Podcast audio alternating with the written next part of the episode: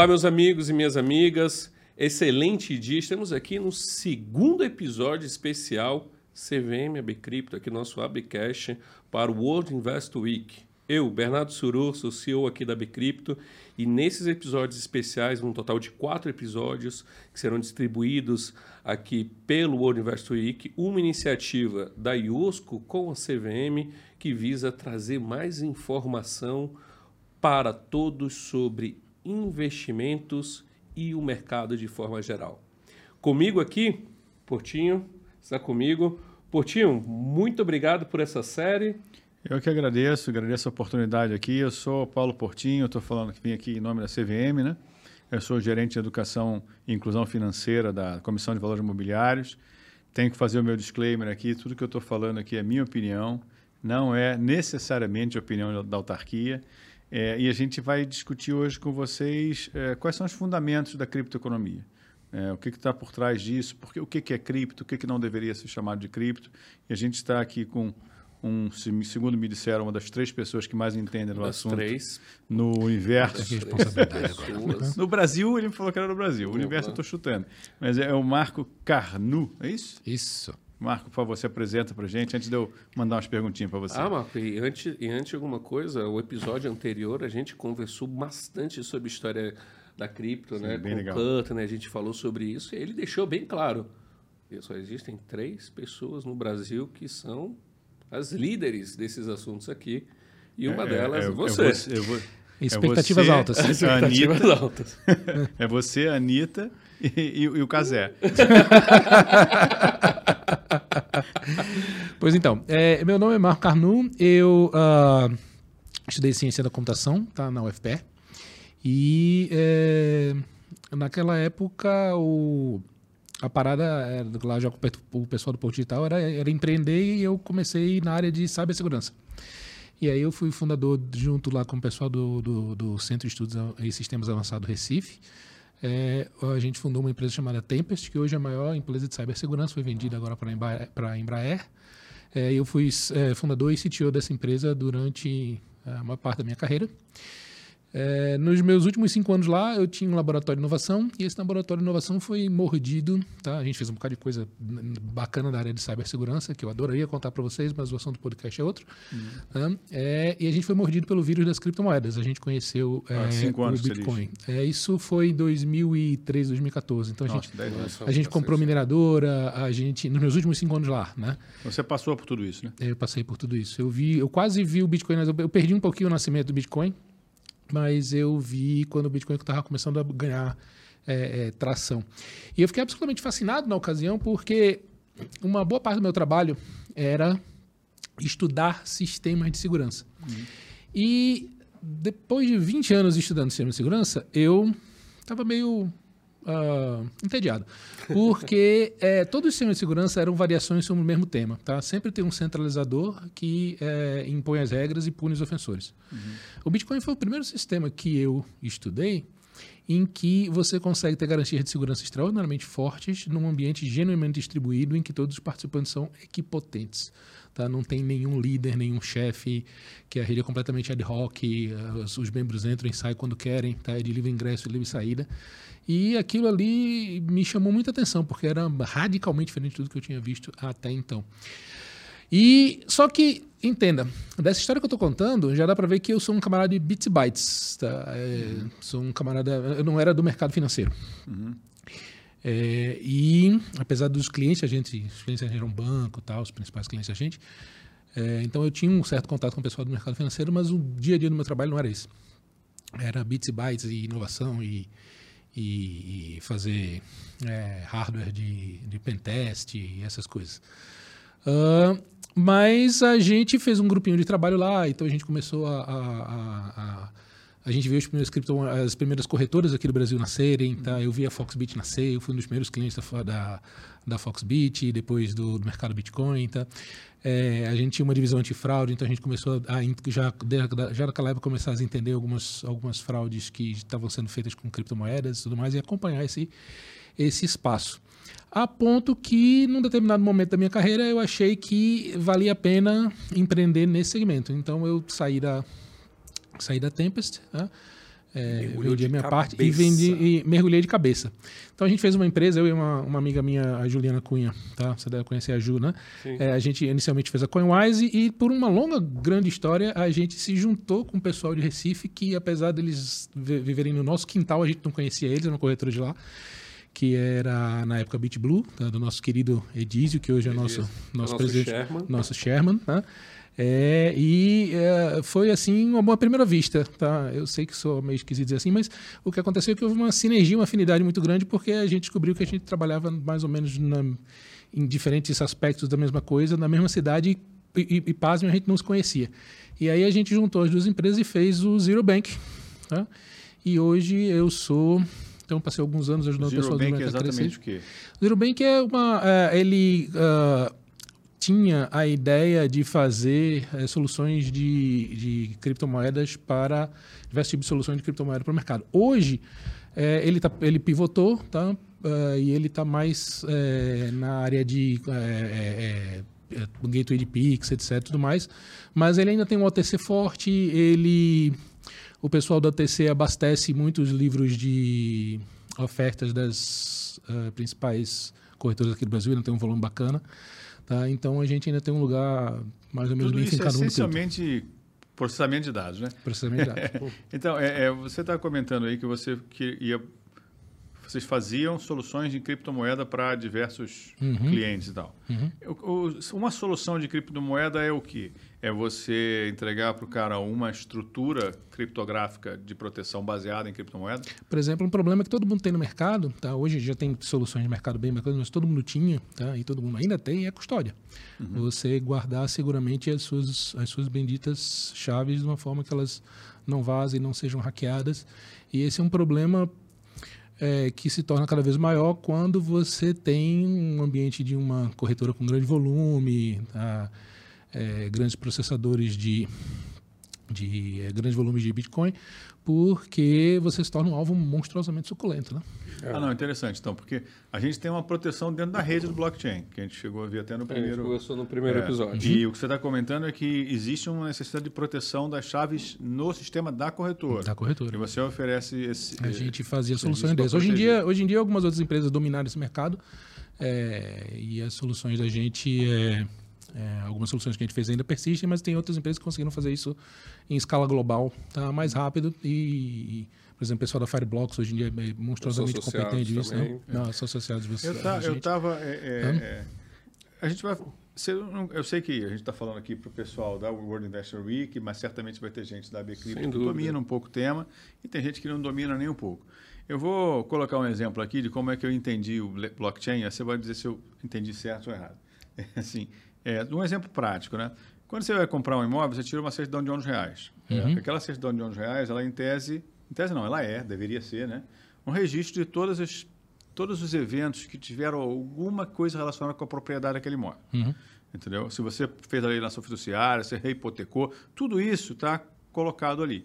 E, e existe, sim, aquilo ali é um papel, sabe? Está no, sei lá, dentro do sistema do cartório. É, eu não tenho como garantir muito bem. E, e as informações são poucas, né? Eu não tenho como garantir muito bem que aquilo ali, sei lá, começando em 1930, tem a mesma, mesma coisa em 2030, 100 anos depois. Entendeu? O que eu entendi, quando eu entendi no blockchain, é que a gente. É como se a gente tivesse essa certidão de 11 reais. É, daqui até, Até o ano final. 3 mil, e, e existe uma, um, um rigor desse caminho, entendeu? Em que esse caminho não pode ser falsificado. Faz sentido isso? Faz sentido, mas eu acho que, do jeito que você está dizendo, você está no caminho certo, mas você podia ser muito mais otimista e enfático. Por quê? É, por quê? Tá? Eu vou explicar.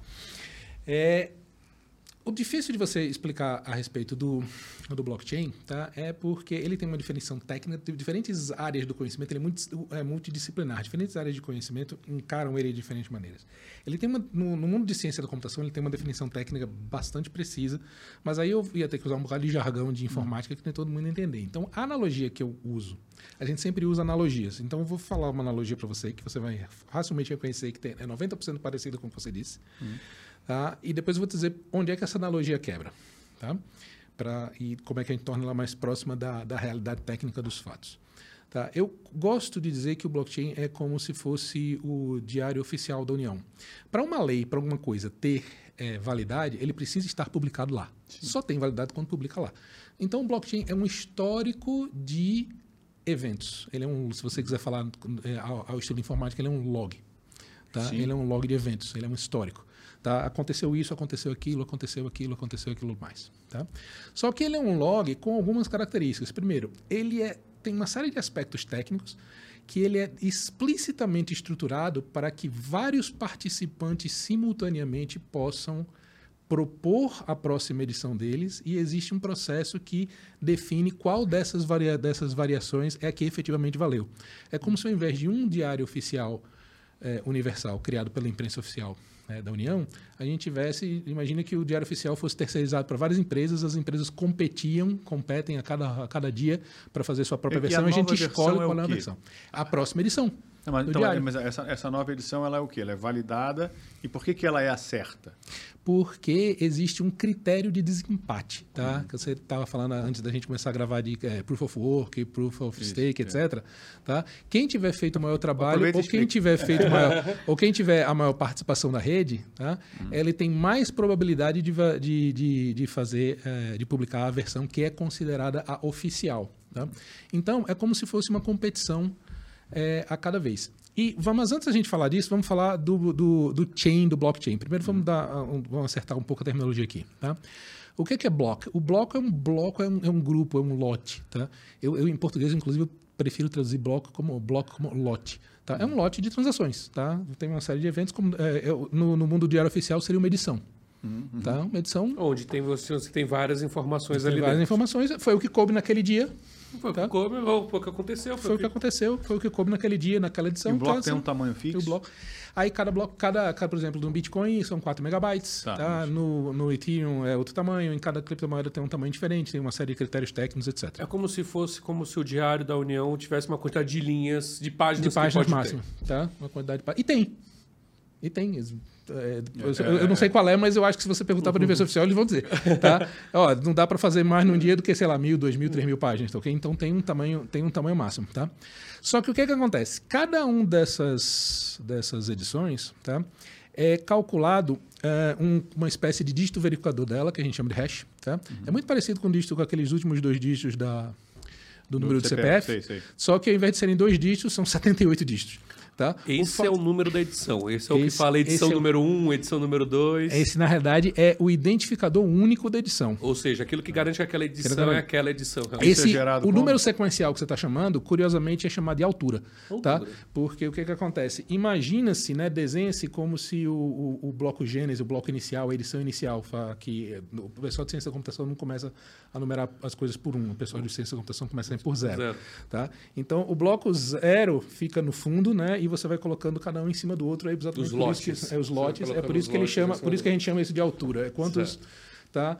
É, é, se você quer definição técnica, a altura é quantos, quantas vezes você precisa voltar para chegar no Gênesis. Entendi. Tá, okay? Então, se você precisa voltar um bloco até chegar no Gênesis, você está na altura 1. Se você precisa voltar dois blocos, etc. Tudo mais. Tá? E cada é, é, tipo, bloco... Você pode até usar o diário oficial impresso, né? Que tem a é. primeira, a segunda, a terceira. É por, isso, é por isso que a analogia é, é apta nesse sentido. Né? É, mas, exceto que vai ficar bem alto. Vai ficar, vai ficar bem, vai ficar bem alto. Embora se você imprimir o blockchain também... É, vai ficar um, também bem alto. Um dia eu fiz uma conta, tá? um dia na tentativa de, de materializar o blockchain, eu pensei, e se a gente imprimisse o blockchain, quanto é que ia dar? Os primeiros blocos são, eram muito vazios, cada um cabia numa página. Mas um bloco moderno tem 3 mil, 4 mil transações e um megabyte, então dá um calhamaço desse tamanho. Caramba. Traduzindo para. Tra, é inviável.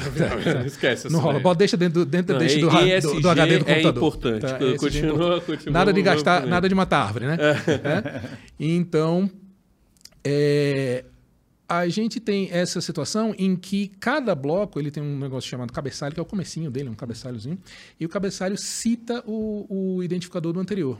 Tá? Uhum. E esse, essa, essa é coisa... com o que a gente faz no, no, no imposto de renda. Exato. Você tem que citar a sua Você tem que declaração citar a, a, citação, a declaração anterior. Uhum.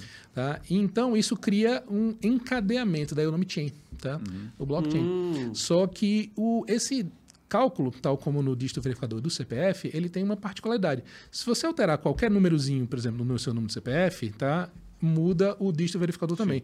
Então ele serve como uma espécie, ele foi projetado para isso, para servir como um, um, teste de validade, né, para detectar erro de digitação.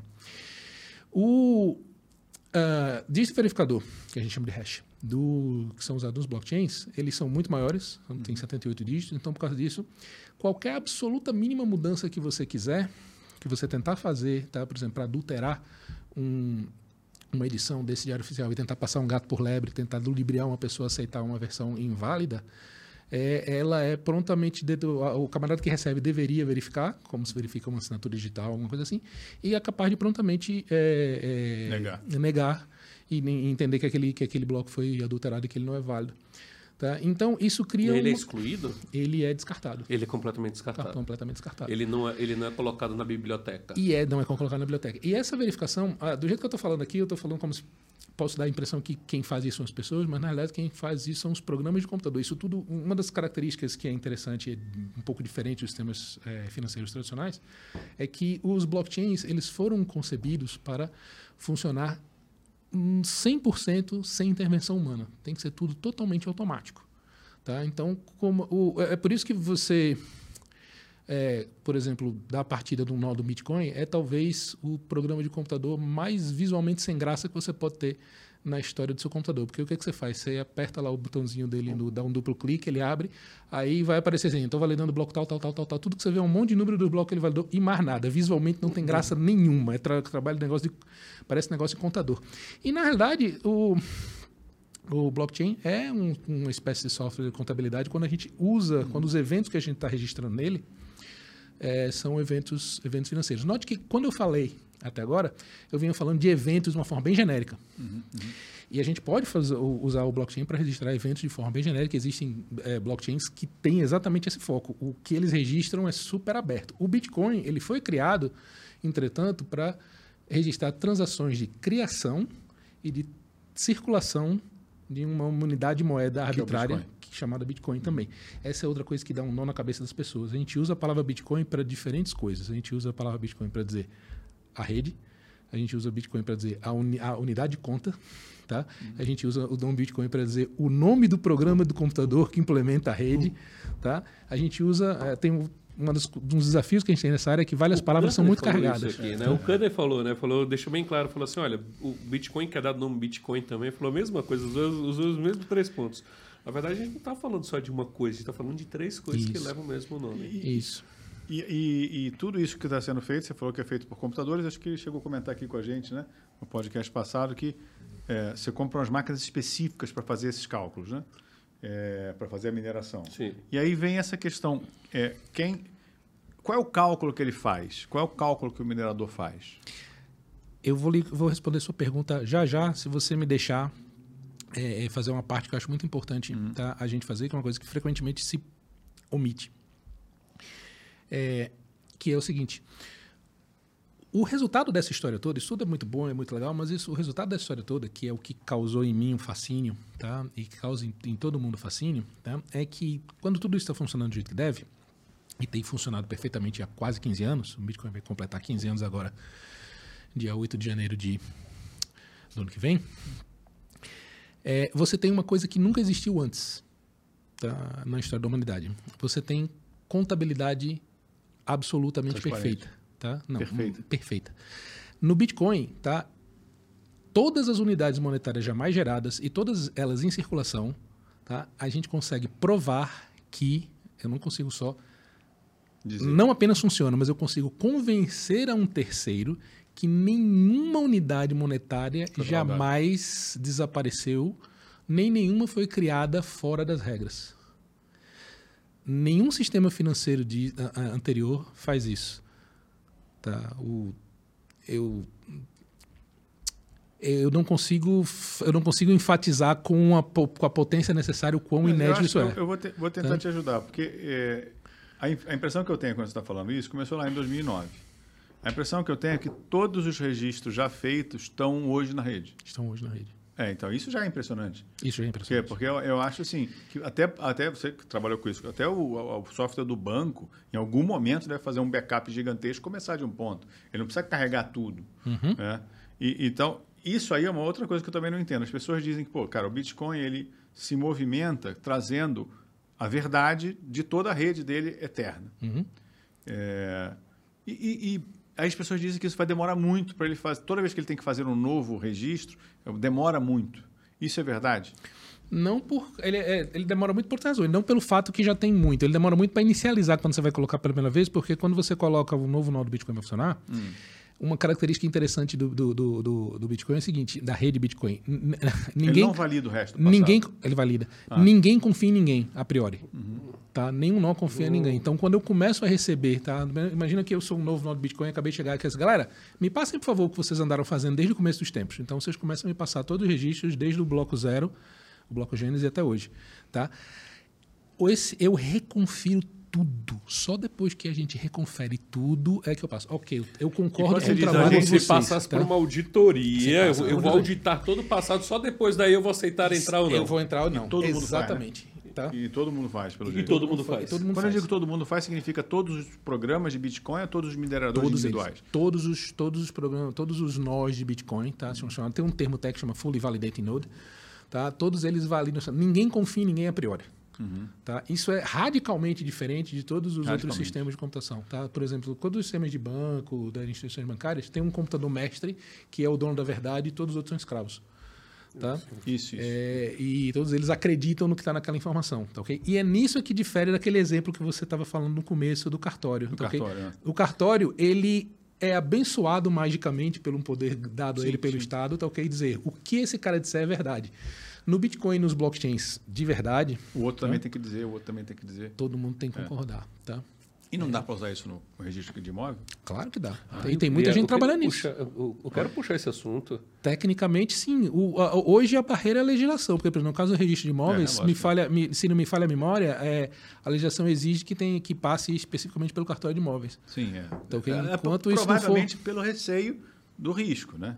Que, que imóvel é coisa mais importante da pessoa, né? Mas, Sim. mas o, Putinho, eu queria, eu queria puxar isso, porque a gente entrou num papo aqui, eu acho que até antes, até da gente falar sobre os métodos de validação, porque o Marco deixou bem claro que o blockchain, hoje nós temos algumas tipos de blockchain, né? Deixou bem claro que ele é, ah, o Bitcoin ele foi criado para um tipo específico, mas que nós temos outros abertos, que você consegue fazer, colocar mais coisas. Eu consigo colocar registro de propriedade nesses registros de informações, registro de propriedade nesses outros blockchains? o- são o mais blockchain é só para o Você Bitcoin. consegue, você consegue, inclusive, colocar dentro do próprio Bitcoin. Tá? Ah, é? Olha, É, é, é, recentemente, é, o pessoal do Bitcoin sempre foi, os desenvolvedores do Bitcoin sempre foram meio avessos à ideia de você usar o Bitcoin para coisas que não têm a ver com Bitcoin. Tá? Apesar disso, muita gente teimava e continuava fazendo uma, usando uma série de artifícios técnicos para registrar eventos que não sejam só esses eventos que eu falei. Tá? Os eventos que o Bitcoin Criação foi projetado e- para fazer foi criação e circulação da moeda. Tá? É, mas existem uma série de detalhes técnicos no Bitcoin que permite você colocar outros dados aqui. E recentemente é, inventaram outro artifício técnico que é, aproveitaram-se de um upgrade que foi feito na rede para outras finalidades, é, que foi o negócio do segregated witness e os, e, e- e os tap scripts. Para quem quiser pesquisar, tá, tá aí os- as palavras-chave para procurar no Google. É, que Depois a gente vai criou, colocar aqui na descrição essas palavras para quem quiser. que buscar. criou um negócio que criou um negócio chamado inscriptions. E no inscription você consegue colocar um arquivo qualquer. Então hoje em dia dentro do Bitcoin você tem arquivo texto, você tem é, você tem imagem, você tem vídeo, você tem E a moeda foto, continua, e a continua moeda continua, continua, continua funcionando, tá? Por cima disso. Tá ok? Porque veja, é, é como eu falei, o blockchain registra eventos, tá ok? A, esses, é, a criação e circulação de unidades monetárias são apenas eventos em um determinado formato específico, tá? Porque é aceito por convenção. Né? Mas, em tese, você pode colocar qualquer tipo de dado. Tá? O- os desenvolvedores de Bitcoin inicialmente é, difi- tentaram dificultar você colocar dados arbitrários, exatamente porque eles estavam temendo um pouco do inchaço é, muito rápido do blockchain por causa desses dados. Né? As transações são pequenas, por exemplo, uma transação típica tem é, 200, 300, 400 bytes. Nossa, tá? bem pequeno. É bem pequeno, tá entendendo? É, e o pessoal tá metendo arquivo de, 10 de 1 mega dentro do, dentro do blockchain. Aí, aí os desenvolvedores ficaram meio Não, não é para isso, né? né? Não é para isso, tá ok? Mas, o- enfim, tá? Estão fazendo. E é, outros blockchains abraçaram essa tese tá, de você colocar dados arbitrários quaisquer. E tem um, todo um Outros ecossistema. blockchains, ou- outras redes Outras redes, isso. Quem faz essas redes são, é aquele pessoal que, como falou o, o aqui, é aquele pessoal que captou 70, 260 bilhões de dólares em crowdfunding. Eles começaram a criar essas redezinhas e vender. É, são vários grupos, são vários grupos in- independentes ao redor do mundo. Tem várias é, é, criptomoedas com várias. E ele, é, ele cria um propósitos diferentes. sistema do Bitcoin voltado para registro de um determinado ativo, é de isso? um regime na areia. Mas, Veja, você pode fazer isso, tem gente que faz isso, tem gente que faz isso em cima da rede Ethereum, tem gente que faz isso em cima da rede, é, da rede E Bitcoin. Ethereum é, é um, é um processo diferente. É um processo parecido, mas diferente, tá? Ainda é bloco, ainda não. Ainda é bloco, ainda tem bloco, ainda tem todas essas Ainda coisas. valida tudo? Não. Ainda valida tudo. A desconfiança da rede A é a mesma. desconfiança aí. É engraçado isso. Tem teoria dos jogos no Ethereum? Tem teoria dos jogos, ok? É, o, o Ethereum, ele nasceu de uma dissidência do Bitcoin, tá? É, se você... Quando, lembra que eu te falei das transações de geração e de é, circulação da moeda, tá? A circulação da moeda, a- essas transações ela tem um formato específico que tem que ser seguido, tá? É, apesar dele ser um formato razoavelmente específico, ele é ainda bem geral no sentido que ele consegue fazer muita coisa. É, e você consegue é, dizer coisas como o seguinte: olha, só quem pode gastar esse dinheiro aqui é quem me apresentar uma assinatura digital válida em relação a essa chave privada. Tá ok? Ti- Tipo o que o pessoal está fazendo no Banco Central agora? Hum, Há muito tempo atrás a gente o Bitcoin já fazia isso, tá? Então é, é assim que o Bitcoin funciona. Lembra daquela história que você tem que guardar direito sua chave, suas sementinhas? Na A verdade famosa é a- custódia. a, famosa que custódia. guardar muito Ok? bem. Porque essas chaves, elas permitem assinar o cheque, que é uma transação, Entendi, que entendi. transfere o dinheiro, tá entendendo? Então, por isso que você tem que guardar suas chaves muito É que bem. o Banco Central está prometendo que a gente vai ter, nessa moeda nova, né, Drex, se não me engano. Que a gente vai ter condição de fazer um negócio de compra de carro, é, que eu só vou, de fato, transferir o dinheiro para o cara se a transferência do carro sair. Eu não sei como é que eles vão fazer isso tecnicamente, mas me parece totalmente possível pela essa tecnologia que você está falando. Tese, É, parece mas- totalmente mas- possível. Existe uma, existe uma diferença, existem alguns, algumas coisas que eu acho que não estão definidas aí na cabeça do Banco Central e que são alguns desafios em cima disso aí. É, que é o seguinte: é, tem, muitos, tem muitas propostas de, de modelos de negócio interessantes usando blockchains que eles de- se desviam do conceito da descentralização e do todo mundo é independente, tá? É, ao exigir que um determinado passo precisa ser centralizado. Eu, eu meio que temo que muitas das coisas que estão sendo feitas com Drex e outras coisas dependam de agentes centrais, então eles não vão ser Ainda um novo cartório, né? exatamente. O tá ok? carimbador lá. Tá? Então, eu, é, é- é surpreendentemente difícil você fazer um sistema genuinamente descentralizado. Inclusive que o Satoshi Nakamoto, quando inventou o Bitcoin, é, foi um. Todo mundo considerou uma coisa extraordinária, porque vários outros cientistas de renome tinham tentado, tá? tinham conseguido, se você estudar a literatura técnico-científica da área, você vai ver o seguinte, o camarada conseguiu fazer 99,9% centralizado, mas tinha 1% que ele não conseguia resolver, e esse 1% ele resolveu da seguinte maneira, bota para um centralizador. Então não era genuinamente centraliza- descentralizado. O mérito do Satoshi foi eliminar esse 1%, fazer um sistema transparente. Então, por exemplo, tem um negócio que eu faço nos meus cursos, tá? que é muito bonito, é, ou pelo menos eu que sou nerd acho bonito, né? Os seres humanos normais acho que não acham bonito. É, a gente baixa o blockchain inteiro, tá? E eu faço a seguinte conta. Vamos fazer agora uma pergunta para o blockchain. Quantos bitcoins já foram minerados? Tá? Eu fiz essa, essa conta recentemente, é 19 milhões, 280, e- 480 e tantos mil não sei quanto, não lembro o número exato. Tá? E aí você pergunta o seguinte, você consigo calcular quantos bitcoins foram criados pelo processo de criação, tá? E eu consigo mostrar a você que o processo de criação está absolutamente correto desde o primeiro, do, o- o- o primeiro bloco até hoje. Depois a gente faz uma outra pergunta. Quantos bitcoins estão em endereços acessíveis? Tá? Que a gente chama no jargão de é, UTXOs. Quantos estão disponíveis em circulação? Dá exatamente o mesmo número. É, e é um número grande, né? Tá, ok? Isso significa o seguinte, tá, ok? Em 800, da última vez que eu vi, tinha 840 milhões de transações na rede Bitcoin, tá? que é um número relativamente baixo. O Bitcoin tem um throughput relativamente baixo, ela só faz 5 transações por segundo, mais ou menos. Então, 15 anos de transações dá 800 e, com um pouco menos de 900 milhões de transações. Nessas 900 milhões de transações, nem um único Satoshi jamais foi perdido nem saiu fora do lugar, fora da regra do sistema. E não só eu consigo, os- as pessoas, os membros da rede conseguem se convencer disso, mas os, ah, eu consigo convencer um auditor independente disso.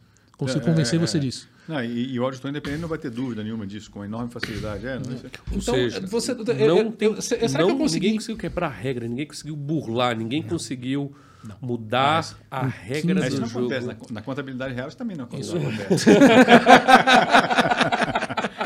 Afinal de, contas, vi, ponto de vista- vi. afinal de contas, Tudo aquela. depende do ponto de vista, Veja, né? veja, eu garanto a você que não acontece. Toda contabilidade que eu conheço tem uma conta dizendo assim, diferenças operacionais. É, assim, acho que o pessoal, assim, o que eu, eu- eu- a gente vai conversando aqui, realmente é, é um papo muito técnico, mas é quando você fala de emissão e circulação de moeda, que você está falando do. Para a gente pegar o. Qual é a nossa emissão e circulação de moeda? É o Tesouro Nacional e, e- e os bancos, né? O dinheiro. Você não. Assim, por mais que você queira saber quais foram todas as transações, no momento que se transformou em, em dinheiro, acabou. Acabou. Não tem mais registro, não tem mais absolutamente nada. E mesmo assim, o histórico inteiro é irrelevante para ele. Então, assim, eu, eu vejo o Bit- Bitcoin, o Bitcoin não, o blockchain, essa tecnologia toda, como uma revolução impressionante. É, e eu vou até aproveitar aqui, vou lançar um desafio, aproveitar que a gente tem gente que entende. Vocês- Vocês precisam resolver um problema sério, cara, que é esse problema do, do cambista de ingresso de futebol e de ingresso de show. Assim, a gente tem que ter um jeito de evitar com, com criptomoeda, com criptoativo, etc., que o cambista consiga comprar 800 ingressos por 500 reais e já esteja pedindo para mim 2 mil reais ali adiante. Eu digo você que eu digo, o interesse do, do vendedor, né? Eu quero que as pessoas que vão o show vão, não quero um intermediário recebendo às vezes duas vezes a minha renda. Não, não vou nem entrar no mérito se de repente o cara não está mancomunado, porque no passado do futebol carioca tinha essa, essa picaretagem. Vende tudo rapidinho. Eu fiquei na fila, Campeonato Carioca, final do Carioca, tinha 10 mil ingressos à venda, eu não andei e venderam 10 mil ingressos numa fila física, na Gávea. Você viu os cambistas saindo com tarugo desse tamanho aqui de, de coisa. Então, assim, eu fiquei, eu fiquei pensando nisso assim, pô, não tem como a gente ter essa, essa, essa cadeia de, de propriedades, né? Que eu possa, inclusive, vender esse... esse Cara, você falou tanta coisa interessante numa, numa, numa fala Eu- só eu- que agora eu você- preciso, você- eu preciso quebrar em pedacinhos para. Quebrar em caixinhas, vamos Eu quebrar em preciso que- caixinhas aqui, porque Vamos- eu tenho até uma pergunta sobre isso. Não, porque quem fizer isso aí, eu acho que vai resolver um problema que é insuportável. As pessoas odeiam isso. A própria Taylor Swift falou: gente, não é para acontecer isso. É o meu fã que vai ali. Quer dizer, a menina tem uma questão romântica. Entendeu? É, não é uma questão só econômica, só, ah, tá legal, vendeu tudo em 10 segundos. Pô, vendeu tudo em 10 segundos. É, é, é a coisa que a gente fala. O cara coloca uma máquina infinitamente superior à sua para tomar todas as suas, as suas senhas e comprar todos os negócios. Do ponto de vista do libertarianismo, ah, o cara é mais forte, o cara é tudo. Só que a gente ainda tem uma questão é, ética por trás da, da coisa, entendeu? Do show, que eu quero ver o show. Eu não preciso ter um outro cara poderoso que compra todos os ingressos que tem uma máquina fantástica, tem um link fantástico, e depois vai me vender pelo dobro do preço.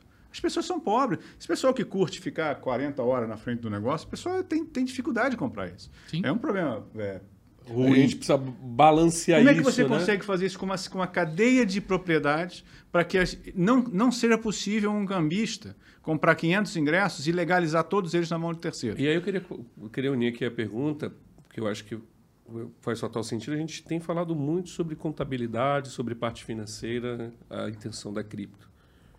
É, mas quando a gente está falando da tecnologia, é só o meio financeiro que ganha?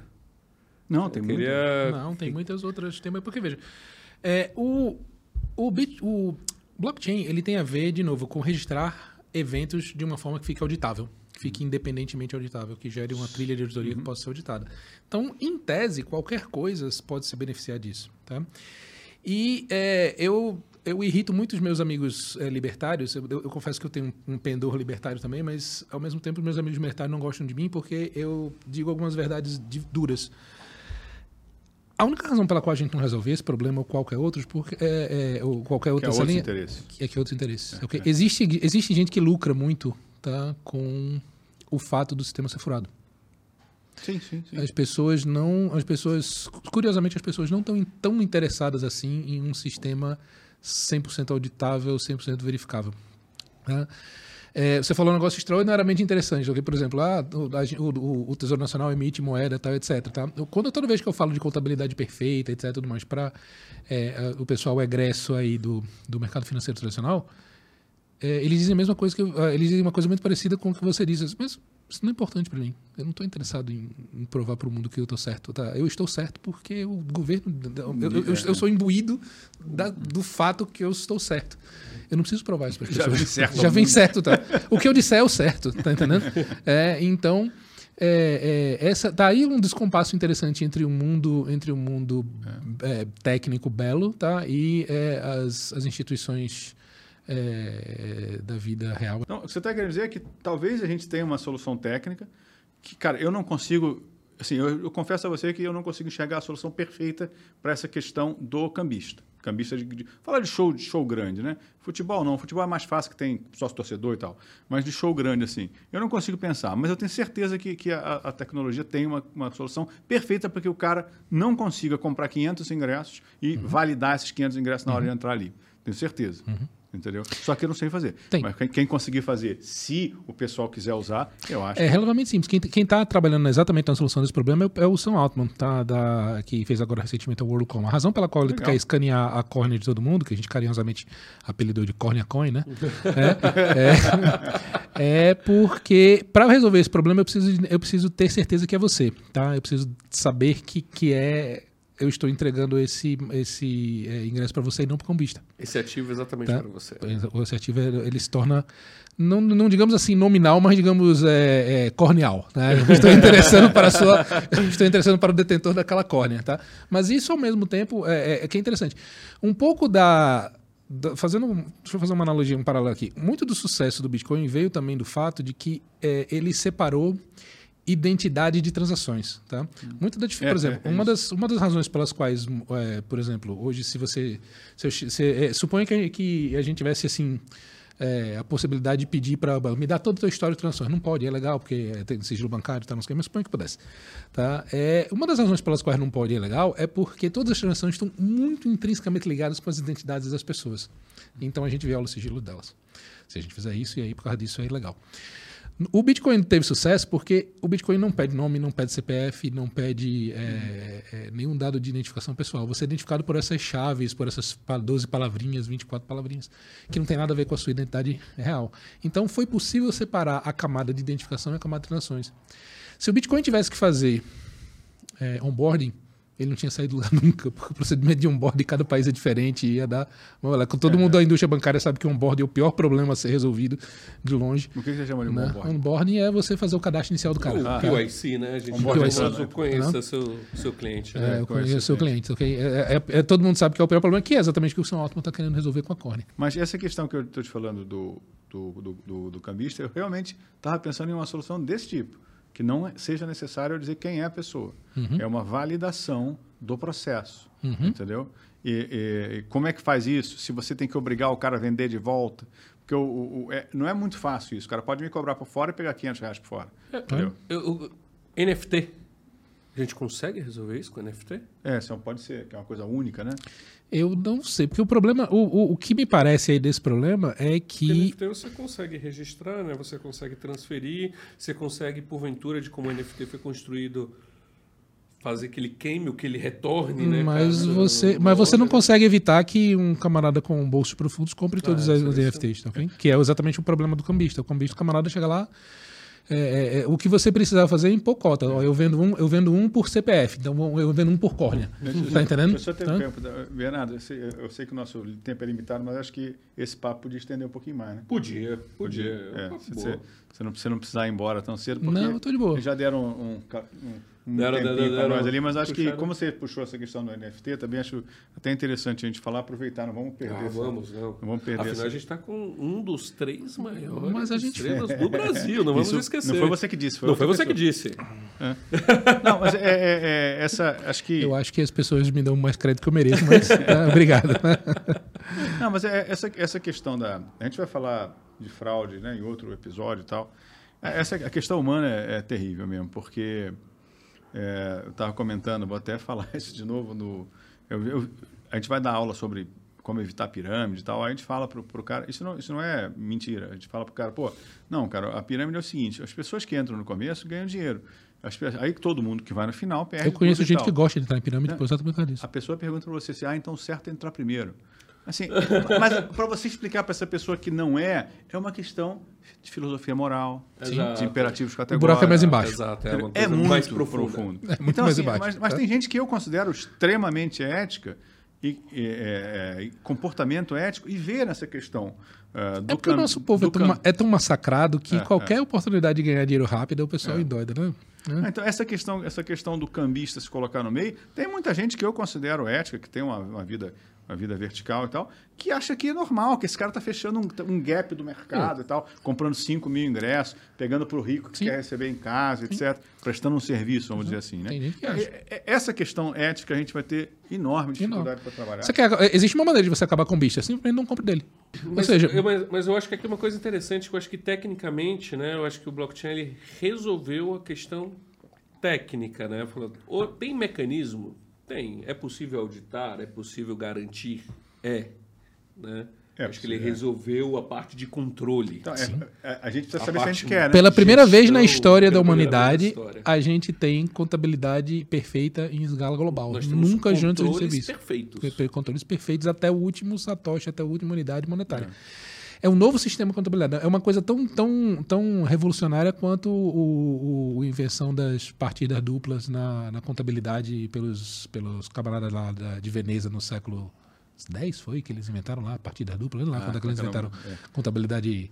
Tá, quando, quando, quando começaram a fazer contabilidade sim. com, com, com crédito, dobradas, é, né, dobradas, dobradas. etc. Mas é, é um novo sistema, é um novo sistema de contabilidade que permite a você ter uma auditoria constante. Essa talvez seja a maior mudança de paradigma dos blockchains, tá? Num, numa coisa, num blockchain como o Bitcoin, a transferência só dá certo após a auditoria dar certo. A auditoria vem antes da transferência. Entendi. Todos os outros sistemas financeiros existentes hoje, a, a auditoria tá, vem depois da transferência, se vem.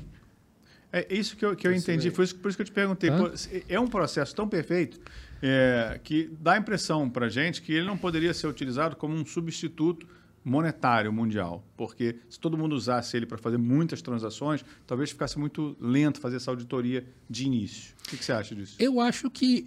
Não o é para seguinte, isso. o- Eu acho que a gente precisa. eu- eu- todo mundo, todo, todos os críticos de blockchain é, vêm com essa história da escalabilidade. Hoje, os que a gente tem não são escaláveis.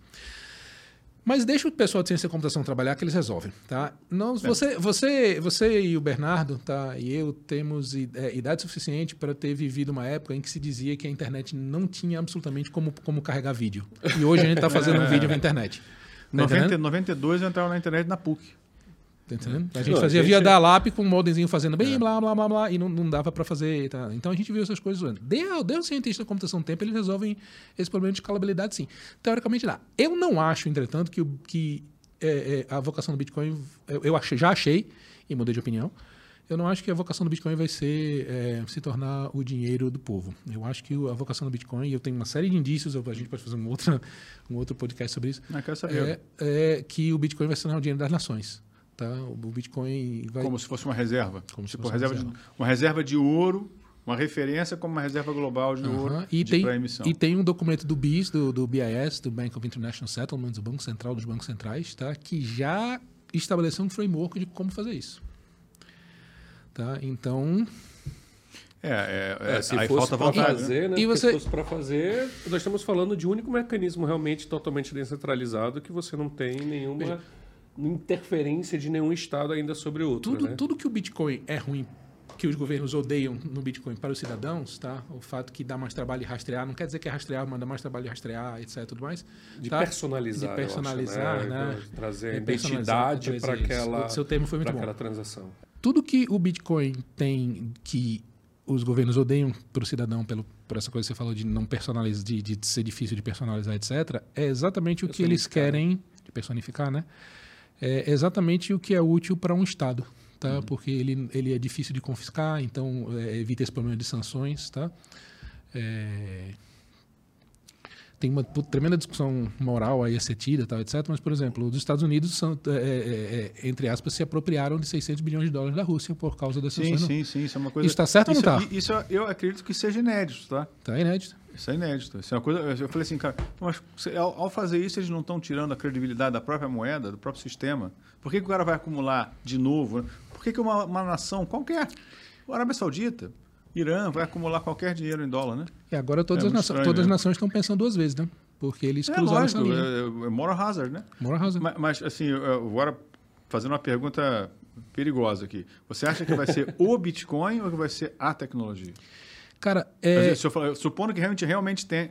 Porque o, o valor de você ter essa contabilidade é, baseando as moedas emitidas no mundo e tal é infinito, né? Uma coisa assim.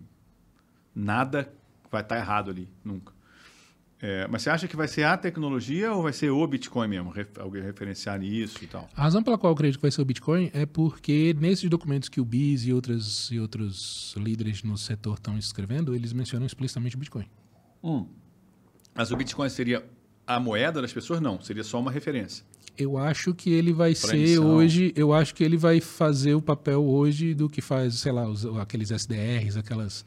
A, a, a, a- a cesta de ouro. moedas, a- do que faz o ouro nas relações Referência. ouro internacionais. no passado, será sempre ser- baseado em lastro ouro. É, né? Então, a vai ser tem reserva, isso. Baseado aqui, Só nós temos. Ou seja, a gente volta um ponto na Ah, economia e a gente volta a ter. Em vez dizer da gente fazer a referência é, para o cesto de moeda, a gente faz a referência. A gente faz a referência a partir do Bitcoin. E é engraçado aqui, note que eu já saí completamente da minha, da minha área de expertise, né? Eu sou cientista da computação, não sou economista, mas a coisa que eu achei mais fabulosa tá, meu- na, minha, na minha vida a respeito do Bitcoin é exatamente foi o fato que ela, ele me ajudou a desprovincializar minha mente.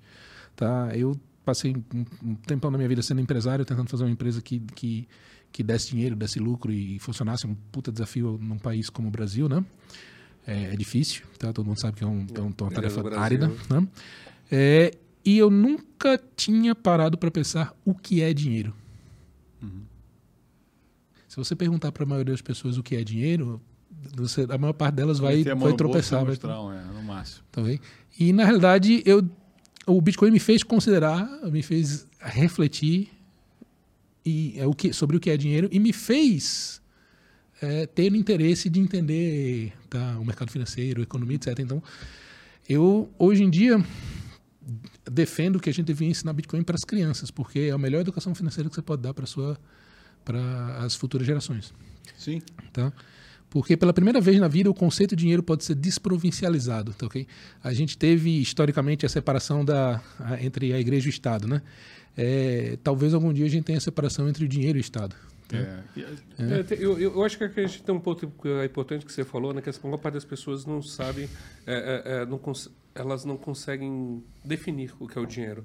A maior parte das pessoas fala assim: o que é o que é o dinheiro não é algo que eu utilizo, é algo que é Sim. que é que, que eu pago, que eu guardo no banco. Ou seja, você fala todas as aplicações para que você utiliza o dinheiro, mas você não tem consciência real. E eu acho, poxa, que aqui é a, eu acho que é o maior ponto da educação financeira Sim.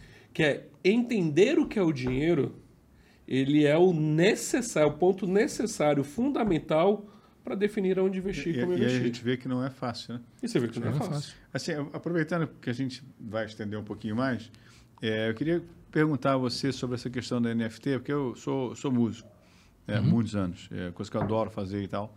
E o meu irmão, ele ele está fazendo música para TikTok. É, um negócio inacreditável, assim, não sei, você bota um bilhão de, de, de views e dá três centavos, um negócio, não é isso, mas é, é um negócio gigantesco. E, mas, assim, não dá, não- por enquanto não dá muito dinheiro para ele. Mas ele está fazendo isso, e, e, e aí eu, quando soltaram aqueles macaquinhos, como é que é o nome? Bored Ape? Ah, Bored sim, Ape. sim. Uhum. Bored Ape Monkey. Foi um, um escárnio para Que todo mundo achou que é, aquilo era NFT, né? é. O NFT, é só para o pessoal saber, é o Non-Fungible token, token, que é assim, é, é um token não fungível, é um, Um código, registro. um registro, É que, um que é registro. único. É, É, único. é, como, é como se o Bitcoin fosse um só. Né? A analogia que eu uso é um pouco diferente, tá? É, Ah, ótimo. eu, eu digo da seguinte maneira, tá? É, pega uma nota de 10 reais, tá? Se você pintar um, um bigodinho, tá? Lá na FG da República, tá? Aquela nota continua valendo 10 10 reais, Uhum. tá ok? Por lei e, por convenção social, as notas são fungíveis. Elas têm é, exatamente o mesmo valor, independente se uma tem bigodinho ou se outra não, se outra não tem. Mas se a sua nota com bigodinho, tá, ela for considerada arte, Tá? Quem sabe daqui a 10 mil anos, quando não existir mais o real e os, os coletores de numismática vão achar a sua nota muito É, mais valiosa. você fique muito famoso não, e foi você que colocou Não. aquele bigode. A nota de um real hoje, pela sua, pela sua raridade, ela vale mais do Ela que um real. Você um real. encontra no Mercado Livre entendendo? vendendo por 100, 200 reais. uma Então, nota de um real. uma coisa se torna não fungível quando ela se torna. Uma, uma coisa dita não fungível. Fungibilidade é a propriedade que as coisas têm, por definição, o mesmo, o mesmo valor. Né? Por exemplo, saca de soja.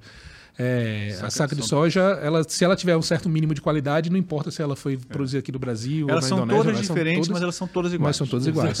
Isso significa Todas que ela é notas são fungível. diferentes, mas elas Mas são todas são iguais. iguais, tá Tem ok? o mesmo valor, né? Tá ok? Elas são tidas, são aceitas socialmente como tendo valor. Então observe que a fungibilidade é uma construção social.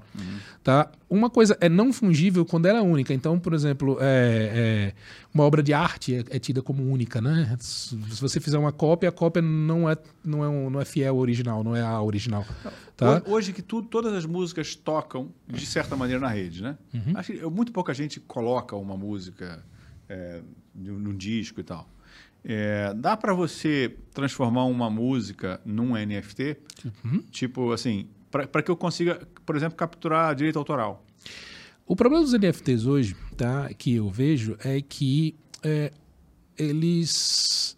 O NFT ele só captura quanto você, você é, é, é, é, pagou por ele e, e- e- a capacidade de negociação que você tem dele depois. Ele não impede que outras pessoas usem o bem digital. Tá Certo. ok? Ele é só O registro é, Ele da só propriedade. registra da propriedade, tá ok? Então, nesse cenário, ele, ele é muito, eu acho muito pouco útil, tá? Porque é, ah, muito, das, muito do valor econômico que se extrai das obras de arte tem a ver com o fato que só certas pessoas, sob certas condições, podem apreciá-las, né? É, então, eu acho que isso complica muito a equação econômica. Tá? As pessoas frequentemente me perguntam é, por que, que, a despeito disso, os NFTs valem tanto. É, a, eu- a resposta que eu tenho para isso é meio, é meio esquisita. É, eu suspeito que tem a ver com. Eu suspeito que tem a ver com. é, eu suspeito, tá? Eu não sou especialista nisso, não. Tem a ver com é, você conseguir crédito fiscal. Tá? Se, você vende, se você vende uma coisa com lucro, você ganha dinheiro. E, para os ricos, tá? você vender uma coisa com prejuízo e obter o crédito fiscal dela vale mais do que dinheiro às vezes.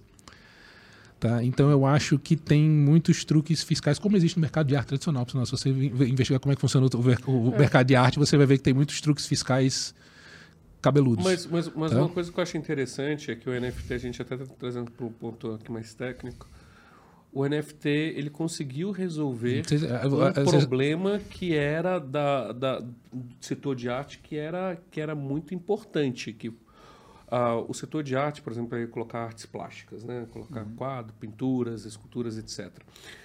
Depois que o quadro, vamos dizer assim, era produzido, era pintado ele era vendido, nessa venda primária, o artista ele recebia os royalties ou recebia o pagamento pela sua arte. Na secundária, ou seja, quando aquele quadro era passado para frente, para o segundo, para o terceiro, para o quarto proprietário, o, o, o pintor em si, o artista não recebia nada. Ele tinha um problema de mas, mas, royalties. se for, mas se for uma pintura física, acho que continua assim, não continua? Não, continua. Só que o que o que o NFT conseguiu resolver? Com isso registrado em propriedade, o registrado de forma de propriedade no NFT, cada vez que o NFT ele é executado, ele é transferido, parte daquele, daquele, daquela quantia que utilizou para movimentar Eu entendi o que você tá vai para o É artista. que- é que o, o cara tem um NFT. É como se você tivesse uma garantia em, em algum lugar, em contrato, Cê- cê- que é garantir que o dinheiro da venda ia chegar para o artista. Eu- Sabe qual é o meu medo disso aí? Você Imagina que de você tenha de fato. Vamos dizer que a Mona Lisa tem um token associado a ela. Mona Lisa. Mona É. Lisa. Assim, Eu, só acho, ela. é, é, eu acho que é o é o eu só acho que é o quadro mais famoso da É, história. só a Mona Lisa tem um token associado a ela. Na próxima transação, o cara pode te mandar uma Mona Lisa fantasticamente bem falsificada e o token. O cara fica com a Mona Lisa na casa dele lá, a original do Leonardo da Vinci, mandou um negócio maravilhosamente falsificado para você e o token. Você tem o direito de propriedade, mas você não tem ela original. Eu, eu acho que para essas coisas que eu te falei de música, pode ser que você nunca mais perca. Porque música é uma produção artística. Sim, sem É, dúvida. sim. Aliás, você pode ter produção artística, não só produção artística, você pode ter produção de, de vídeos que, que deve, podem ter alguma coisa única que você pode, toda vez que isso for, for transacionado, né? Você pode recolher esses royalties. Agora, eu concordo contigo, o NFT não é tão fácil de da gente enxergar a maravilha que a gente enxergou aí no blockchain, né? O, Bernardo falou uma coisa muito importante. Essa história da, de você ter a rastreabilidade do histórico financeiro dele está, sem dúvida, alguma ajuda em algumas, em algumas situações. Mas é, eu acho... Eu, eu, eu ainda não consigo entender muito bem é, é, a, o propósito financeiro dela, partindo do princípio que se o bem é digital, ele pode ser copiado independente do NFT ou não, tá? E se o bem é físico, ele está sujeito a algum centralizador que ainda precisa, a gente ainda precisa É, confiar você precisa ter nele. esse link, tá? Você né? precisa ter esse É, link. Tá entendendo? Então eu Um tenho. expert, né? Mas veja, o fato de eu não entender as coisas nunca, nunca, nunca evitou que ninguém fizesse. Tá, ok? Existe um tremendo mercado, existe um tremendo mercado que está tá, é, tá se criando em cima disso, tá ok? E, e como eu falei, eu acho que eu acho que é, é, tem um ditado que a gente diz lá no Nordeste é o seguinte, tá? É, burrice demais é sabedoria. Quer dizer, é, é, significa apenas que a gente não entendeu onde é que está a sabedoria. Tá entendendo? É, e eu, é como eu disse para você, tá rolando. né? Tá rolando. Eu acho que alguém. eu- então eu acho que tem, muito, tem muita sabedoria por trás do NFT. Porque- Ah, sem dúvida. Um- um- eu li um artigo recentemente falando que, que o sistema é, monetário argentino, que não existe, né? A moeda argentina não existe. É, assim, eles não gostam da moeda deles. É, ele existe justamente porque é completamente irracional. Alguém está fazendo alguma coisa com isso. entendeu? A gente não sabe, a gente não domina. A gente nem quer pensar nisso, que a gente tenha a mente honesta e tal, etc. Mas é interessante para alguém. Alguém em posição de poder e que vai manter esse tipo de coisa. Exatamente. Por exemplo, hi- hiperinflação no Brasil, na, na década, nas décadas passadas, é, do, do- do- é, ela, ela resolvia todos os problemas fiscais. Sim. Então, algum poder ela tem, algum superpoder ela tem. Sim. Entendeu? Não, e ela, e ela por si só, ela criava reservas de mercado. Não, era um negócio. Né? Porque existia o distribuidor da bebida X, né? Que só ele conseguia vender, ao preço que ele queria, das condições que ele queria. Não, era muito, muito, muito, Então, É, assim, essa, essa é uma coisa muito interessante. Você disse duas- várias coisas interessantes aí. Primeiro, tá remetendo novamente aos NFTs. É, e também pegando um gancho com o que o Bernardo falou, tá? É muito legal você ter um ativo cujo preço você mais ou menos controla. Se você tem um, um- um- um ativo tá, em que você mais ou menos controla o preço, é, nenhuma das, das, das proteções que a- é, entidades como, a- como a CVM existem para prover estão em efeito, né? E aí você consegue fazer um bocado de, de, É. de coisa interessante, vamos Eu- colocar eu- entre aspas eu- assim, né? E segundo, é, é, pegando o seu gancho aí, tá? Por que que várias dessas soluções, a gente tem soluções tecnológicas para uma série de coisas, tá? É, a questão é que interessa a alguém que a contabilidade não seja perfeita. É, é- essa questão que eu falei para você dos. dos é, assim, eu hoje já estou velho, eu não, não vou me me estapear para arrumar um ingresso do jogo do Flamengo. entendeu? Assim, na época era muito importante para mim, fui com a minha mulher, pedia namoro no, no, no jogo, entendeu? Assim, era importante para caramba. Agora, minha filha está com idade para isso, sabe? Às vezes, quando chegou a bandinha BTS aqui, ela chorou pra caramba, né? Eu consegui comprar na própria plataforma do Yahoo, Burru, não sei, não sei como é como é que é o nome dos caras. Consegui comprar na própria plataforma deles. Mas, assim, é um negócio insuportável você ter que eh, encontrar... Cara, normalmente o cambista é um cara shady, né? Assim, pô, aí a criança chorando na tua casa... Tem solução para isso, né? E, é, imagino que seja, ainda mais agora com, com blockchain, com essas criptoativos, deve ser infinitamente melhor do que antes. Mas é o que você falou. É, tem uma coisa ali que está funcionando que a gente pode não estar funcionando para mim, está funcionando para alguém. Pra alguém. né? Então, assim, só para concluir, você que colocou essa pergunta aqui, eu vou passar para ele direto. Por que que, ó, quais são os requisitos para ser cripto? Por que crédito no cartão do metrô e no joguinho de celular não são cripto? Ou, ou são? Então, Crédito no joguinho de celular. Meu filho tem- mi- minha filha tinha um monte Crédito do de... TikTok, por exemplo. Ó, eu vou te falar. Minha, minha filha jogava o Animal Jam. O Animal Jam. Uhum. E aí, cara, ela, ela comprou, com dinheiro meu, evidente, né? um monte de bonequinhos, de bichinhos bonitos e lindos. E uma, uma pilantrinha, garota novinha, novinha. Convenceu ela a dar a, a senha. Minha filha deu a senha, tinha 9 anos de idade. Minha deu a senha, a mulher roubou todos os bonequinhos dela. Com Eu- nove anos. Mas ali tinha centralizador, porque eu reclamei no, no pessoal da Animal Jam lá, eles viram que foi fraudado, viram que eles conversaram e devolveu, devolveu todos os negócios dela. Por que, que isso aí não é cripto? Pois pode ser cripto também. Pode né? ser. Apesar de existir criptografia usada em algumas, em algumas etapas aí de algum dos canais de comunicação nesse treco, é, para ser cripto, você tem que ter as primitivas criptográficas, as proteções criptográficas, de uma forma que seja independentemente verificável. Tá? Você não consegue verificar independentemente é, sem a ajuda lá do pessoal do centralizador, do né? centralizador se aquela transação é válida ou se ela não é válida. Ele podia, inclusive, não ter me devolvido. Ele podia não ter devolvido. Você estava a descrição dele. Tá? É, então, Ah, entendi bem isso. Eu- quer dizer, no, no blockchain estaria aprovado a minha tese, que é a tese real. Agora, se depende do centralizador, ele pode simplesmente falar assim, não, cara, não, Não, não, isso não é seu. É. Não, não, não vou fazer, ou simplesmente vou fazer. ignorar. Tá ok? Então, é, a criptografia ela é usada em várias etapas é, dos blockchains, e aí eu posso falar horas a respeito disso, daria uns 10, uns 10 é, podcasts, é, mas ela é usada para prover garantias independentemente de qual entidade gerou aqueles dados, para que elas possam ser auditadas independentemente posteriormente. Tá? Então, para ser cripto, é necessário ter, na minha opinião, tá? é necessário você ter essa garantia. Você tem que ser capaz de verificar a legitimidade e a corretude daquela transação, que aquela transação foi corretamente processada, porque não é só verificar que a transação está sintaticamente correta, que ela é válida. É, na- no, no- no Bitcoin, no Ethereum, você consegue, em várias outras criptomoedas, até no Monero, você consegue ter certeza que aquela transação foi incluída e foi processada. Tá? É, então você, cons- você consegue se convencer e convencer um terceiro, tá? Então, é, ou colocando de outra forma, tá? Para ser cripto, a, a- a trans- na minha opinião, tem que ter uma proteção. A, a- a característica principal para mim é essa que eu vou dizer. É, a transferência só dá certo se a auditoria der certo. A auditoria vem primeiro, a transferência vem depois. A transferência é um resultado da auditoria bem sucedida. Entendi, entendi. Tá ok? E hoje, o único mecanismo que a gente consegue Isso é interessante, fazer. tem que anotar isso aí, cara. Porque assim, essa, essa ideia, a gente sempre faz auditoria depois. É, e, e vamos, e vamos lembrar Nos sistemas que tradicionais, sim. quando, quando a gente está falando Quando sobre- faz? E se você faz antes, não tem a transação. Se você faz deu errado, né? Não deu. E, e quando nós estamos falando de governança corporativa, eu acho que vai lembrar que existe uma segregação de três linhas de defesa, né? onde existe o operacional, a supervisão e a auditoria. A auditoria, então, é a última coisa feita para aquilo que é relevante.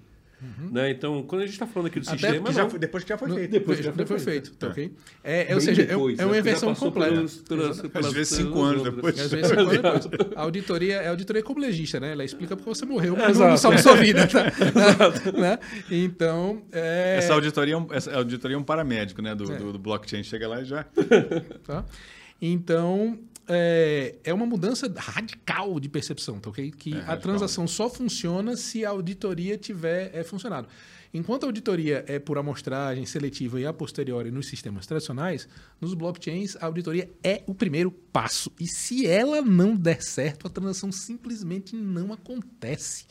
O sucesso da transação Que é condicionado ao sucesso amigo, da Não me vem com essa, não. Não me vem com essa não. Não me vem com essa, não. Tá ok? Pra- gato por leve pra cima de mim. Tá ok? É basicamente isso. Tá entendendo? Então, esse é o grande diferencial dos blockchains, tá? Mas, é, como você disse, Tem o elemento humano. tem o elemento humano e tem é, o, essa coisa que é absolutamente fascinante, que é quando o mundo técnico, o mundo da criptografia, o mundo da matemática e tudo mais, colide com o mundo real, com o mundo da política, com o mundo, com o mundo dos humanos e com o mundo dos interesses, tá ok? Uma das coisas que me, faz, que, que me impressiona... A pergunta que você pode fazer é o seguinte, se a gente tem um sistema de contabilidade perfeito, por que a gente não adota, tá ok? É uma pergunta super simples, super válida, e- e, a resposta é também é surpreendentemente sim, porque existem interesses que ela não seja adotada. É, eu acho, eu acho que a gente vai falar muito sobre isso no próximo episódio. É. Sobre, nós vamos falar sobre fraude, nós vamos falar sobre pirâmides, vamos falar sobre alguns assuntos. Eu acho que aí a gente vai sair um pouco da parte mais técnica e entrar mais nessa parte mais humana da coisa, né? Onde é. onde leva também. Em benefício dos ouvintes da gente, eu queria é, é, é, falar uma coisa. Isso tudo que a gente falou do ponto de vista dessa segurança, dessa perfeição toda, tá? ela é, é condicionada a um fato que também é pouco. A, a gente vive numa cultura hoje que, que não é muito conducente a isso. Tá? Que é o seguinte: é, você man, a, a, a criptomoeda empodera a os seus detentores, que os seus detentores têm controle total e absoluto do movimento da sua criptomoeda. E a rede em si não tem esse controle. Tá? A rede não controla, por exemplo, o, o você falou lá do camarada do, do joguinho que reverteu, que reverteu a transação. Tá? Na, na, na, na o, um mineiro da rede Bitcoin não tem o poder de, de, de, de, reverter transações. Ele pode até atrasar a sua transação, mas ele não pode reverter, ele não pode fazer. Ele só pode mexer nas transações que ele mesmo fez. Ou seja, fez, tá, okay? tá feito. Fez, está feito. Possa fazer. Tá ok? É, e hoje, isso hoje depende de você guardar bem a sua chave lá na sua carteira digital, etc. Mais. Mas 90% do usuário não sabe o que é uma chave, não sabe como é que opera uma carteira. Ele está dentro tá da corretora. Está tá dentro da corretora, está super acostumado a terceirizar essa, essa, essa, essa coisa. A gente fez uma. A gente, é, nós todos somos vítimas de 40 anos de lavagem cerebral de não guarde seu dinheiro, deixe seu dinheiro comigo, que eu guardo melhor do que você. Uhum.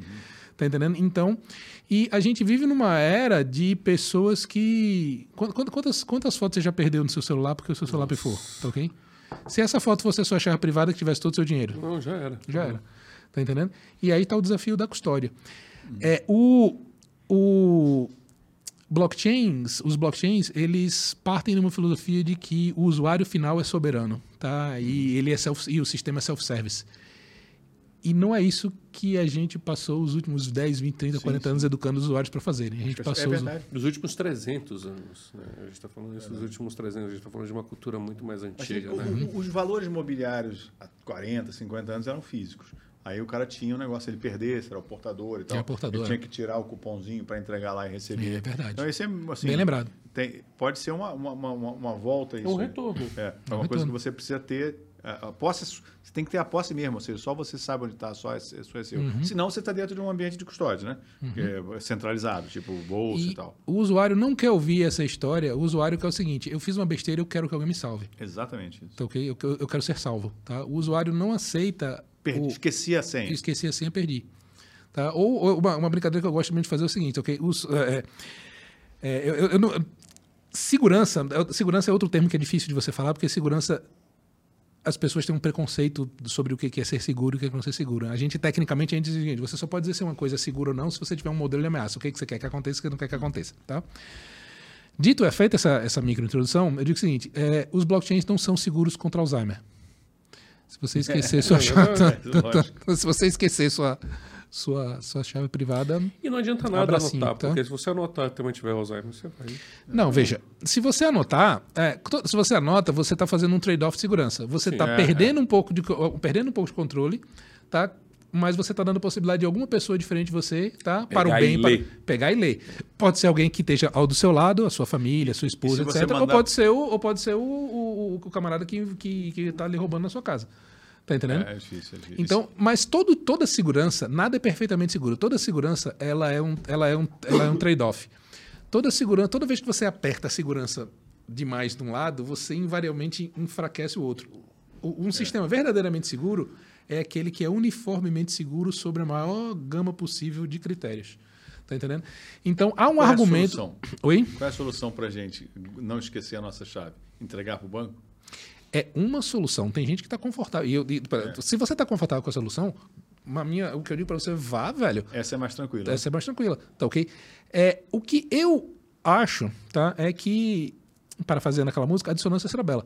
Tá? Eu tenho uma parte dos, dos, dos, meus bens que estão no sistema financeiro tradicional, tá okay? e eu tenho uma parte dos meus bens que estão protegidos por chaves criptográficas que só eu é, é, é, tenho, tá? E você tem vão morrer comigo. Bens são, que, são criptomoedas. Que... São criptomoedas. Vão, provavelmente, vão, se, se, se, eu morrer, provavelmente vão morrer comigo. Eu tenho, eu tenho backup deles sob certas condições, mas é, é, eu não sei se os meus e... sucessores vão saber, vão saber é, mexer nisso. Mexer nisso. Eu, eu, espero que sim. Tá? Eu tomei precauções para que sim, mas é, e o que eu acho massa é ter uma alternativa.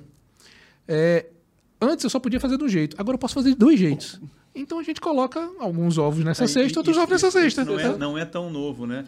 O cara morre com um monte de ação ao portador em 1960. Sim, exato. Desapareceu. Desapareceu. Então não é, Exatamente. Não, não é uma novidade. Não, a gente apenas é, é um museu de grandes novidades. Não, mas, mas se você for olhar a história da moeda, a história da moeda ela começa com a emissão da moeda pelos bancos para as pessoas, ela tem um retorno da centralização da moeda pelo Estado. Isso. Né? Então isso você vê, você vê que todo esse, historicamente falando, na verdade nós estamos sempre buscando aperfeiçoar e que a, essa, esse aperfeiçoamento ele tem retorno com mais seguranças uhum. a passos anteriores.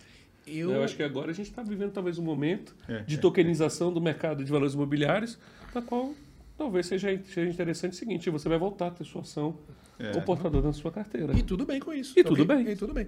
É, isso que você falou é muito interessante. Há um belíssimo argumento a ser feito, há uma belíssima analogia a ser feita entre, digamos, as criptomoedas e dinheiro em espécie. Tá? Quando você estava dinheiro em espécie, você tinha um controle físico delas. A mesma coisa com a, sua- a chave das suas criptomoedas. Tá? É, eu acho, entretanto, que tá? eu estava falando ainda agora que as criptomoedas elas vão ser, eu acho que elas vão ser mais usadas pelas nações. Tá? E me permitindo uma ligeira viagem na maionese aqui, eu acho que é, as criptomoedas vão ser essenciais quando a gente tiver, quando a humanidade for interplanetária. Tá? Porque o que, que acontece? Semana que vem, semana que vem. Agora, agora A a gente o Elon Musk disse que manda para Marte daqui a próxima década, viu? Tá, tá, então, sei lá. Vamos ver. E, e- Vai e ele. uma das coisas que eu aprendi do Elon Musk é o seguinte, ok? Tá? Quando ele fala, ele, É, ele que é. faz. É, ele, ele, bicho é ele, ele- ele é bem engajado. Ele é no que engajado, ele- tá? O cara entrega. Ele entrega. Tá? O, Ele cara- o entrega. cara- o que esse cara conseguiu fazer com a Tesla é absolutamente impressionante. Eu achei que ele fosse ser engolido pela Jaguar, Porsche, que tá todo mundo Então, fazendo. Hoje o carro dele é baratíssimo. É, Em relação aos Estados Unidos. Não, sim, no mercado americano, né? Sensacional. 35 mil dólares. né? Negócio- É inacreditável o que ele conseguiu fazer. E- sensação. Ele conseguiu, ele, ele conseguiu transformar aqui os muscle cars, como Mustangs, transformam assim, elétricos. É. Sim. É, é um negócio incrível. E ele tá colocando, tá mandando é, é, é, coisa pro espaço muito melhor, muito mais rápido, muito mais barato. como é que eu todos vou pagar o meu cafezinho Júpiter? Tá? Do mesmo jeito você vai pagar aqui, provavelmente via, via cartão. O que eu acho que vai acontecer é o seguinte: em cada planeta a gente vai ter um sistema centralizado, tá? Mas o mercado entre planetas vai ser baseado em blockchain. E por quê? Porque no espaço tem um delay de comunicação, tá? Não é instant, não é praticamente instantâneo, tá ok? Então, e no espaço não dá para tipo assim, Guerra nas Estrelas não existe de verdade, não, é, é muito caro e não dá tempo você se o camarada vai lá e rouba o teu dinheiro, É, é. você não vai lá dar uns cacete nele como você consegue fazer aqui no, é, é, no, no, nos- no- no planeta Terra, né? É, então você vai precisar de um sistema baseado em criptografia, baseado em, em- em matemática, para que ele localmente. localmente e que ele seja insensível à demora da comunicação interplanetária. Tá? Então, eu costumo dizer que Bitcoin é dinheiro das estrelas. É Pô, a que ele nasceu não- a cedo gente- demais. A gente não sabe ir, mas a gente já resolveu aqui. Eu Já, já resolveu, já, Monetária, já resolveu uma condição. A condição monetária pode, interplanetária. pode, pode ir. Então, aquele problema. Tem um, tem um uma Não, mas, seriado. mas, mas, você, mas você pode aplicar isso no nosso, no nosso dia a dia. Observe, o Brasil, um país também continental, nós- nem toda região consegue ter acesso à internet como deveria. Isso Uhum. causa um delay de informação. É, é, essas moedas que existem de cooperativa, o Brasil deve ter umas 400 moedas, cara. É Cara, a última, sociais. as moedas sociais, a última vez que eu vi já tinha mais de 100. né? É. E aí, então, então, então, quando a gente tem um, um sistema que está interligado no blockchain que permite esse delay, que permite esse. Pronto, estamos resolvendo um problema de transferência financeira É, tem do detalhes. Brasil, né? Tem uns detalhes aí que a gente tem que ver. Porque, veja, o- o- a gente tem o dilema, mas que a gente, na- no, no cenário interplanetário tem um delay, mas a gente está online, né? É, Não está online é outra parada. É, mas sim, eu acho que são coisas interessantes. Então, é por, ca- por causa dessas coisas todas, eu acho que vai ter, vai ter muita inovação tecnológica que está tendo. O, o ecossistema de Bitcoin hoje é extremamente. É, de, de blockchains é extremamente pujante com novas ideias, etc. Pujante ao ponto até da. é, da maluquice. Tem muitas ideias que, que assim, sem pé nem cabeça que não, simplesmente não param em pé. É, mas é o processo normal da, da, da inovação, da experimentação, é, a experimentação desvairada até, digamos assim. É, e e, e desse, da, da- dessa evolução natural aí, dessa da seleção natural dessas coisas, tende a sair a longo prazo coisas interessantes. Então está acontecendo uma coisa muito muito fantástica de, de- de- dessa inovação a esteio disso tudo, tá? E eu acho que as implicações é, é, é, é, econômicas e sociais disso, tá, vão vão reverberar por séculos ainda. Maravilha. Poxa, a gente vai ter que Fechou, encerrar, né? É, Porque tem, agora tem, agora tem. estouramos demais, mas o bate-papo Foi foi, tão maravilhoso, foi tão incrível que a gente ultrapassou alguns minutinhos. Você que está aí, tá, tá- está nos ouvindo. Foi um bate-papo incrível. Esse é o não segundo o podcast, né? Esse é o segundo. É, é, assim, são visões dos dois profissionais Incríveis. state of the art, né? Exato. Mas diferentes, né? É diferente, uma É, visão é, completamente diferente de um Excelente. de outra e acompanhe porque nós vamos ter mais. Nós, nós É. Va- vamos e- ter mais. Agora vamos falar no próximo sobre é, fraude, sobre como se proteger e E vamos falar sobre a regulação, né? É, sobre Porque tudo que a gente regulação. está falando aqui, Brasil, né? Mundo, tem regulação, tem autarquias, Sim. tem o pessoal do governo e tal. E tem o diário oficial que você começou é. falando. na- na- o, o- o quarto podcast do dia vai ser exatamente sobre isso, de falar com o especialista da CVM nessa área específica para contar para a gente como é que dinamicamente está conseguindo colocar tudo isso aí em... Será que a gente vai voltar a ter o, o debênture, o portador? Já pensou? Eu vou perguntar para o Bruno. Já pensou- você já pensou que a secundária não vai ser mais num local, mas se vai secundária vai ser, "Oh, compra de mim, É, compra. não, não, vai, ser, vai ser uma coisa importante, porque a lei não permite ações do portador. Se não me engano. Acho que não, a 6404 não permite ações do portador. Não tem mais. Né? Então, assim, ser um retorno, se, né? se, você, se, você, se, você- se, se o seu token for físico, e aí? Né? Eu Vou perguntar para ele, que essa é questão de regulação. Olha aí. Tá, já, Beleza, já consegui, já consegui mandar uma, uma casca de banana para os próximos. Marco, meu amigo, muito obrigado pelo bate-papo de hoje. Foi simplesmente incrível. Eu incrível. só tenho a agradecer o convite, tá? Estou à disposição aí para o que a gente puder tá, esclarecer e expandir. Tá? Show, maravilha. Curtiu? Muito bom. Cara, Valeu, meus amigos. Obrigado Nota a todos os mil. ouvintes. Um Obrigado. abraço. Abraço.